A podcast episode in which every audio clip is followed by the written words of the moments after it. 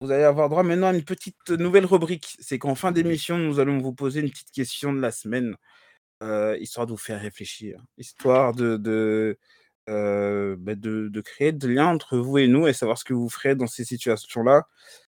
Et cette semaine, la question vient de notre Bobby au cœur noir. Attendez que je retrouve la question. En gros en gros en gros, attendez, je regarde.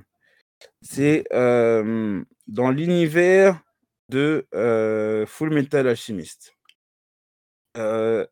Si vous aviez une pierre philosophale dans la main en sachant d'où elle vient, c'est-à-dire transmutation humaine et tout, bon, je spoil un peu pour ceux qui ne connaissent pas la licence, mais en gros est-ce que vous l'utiliseriez quand même?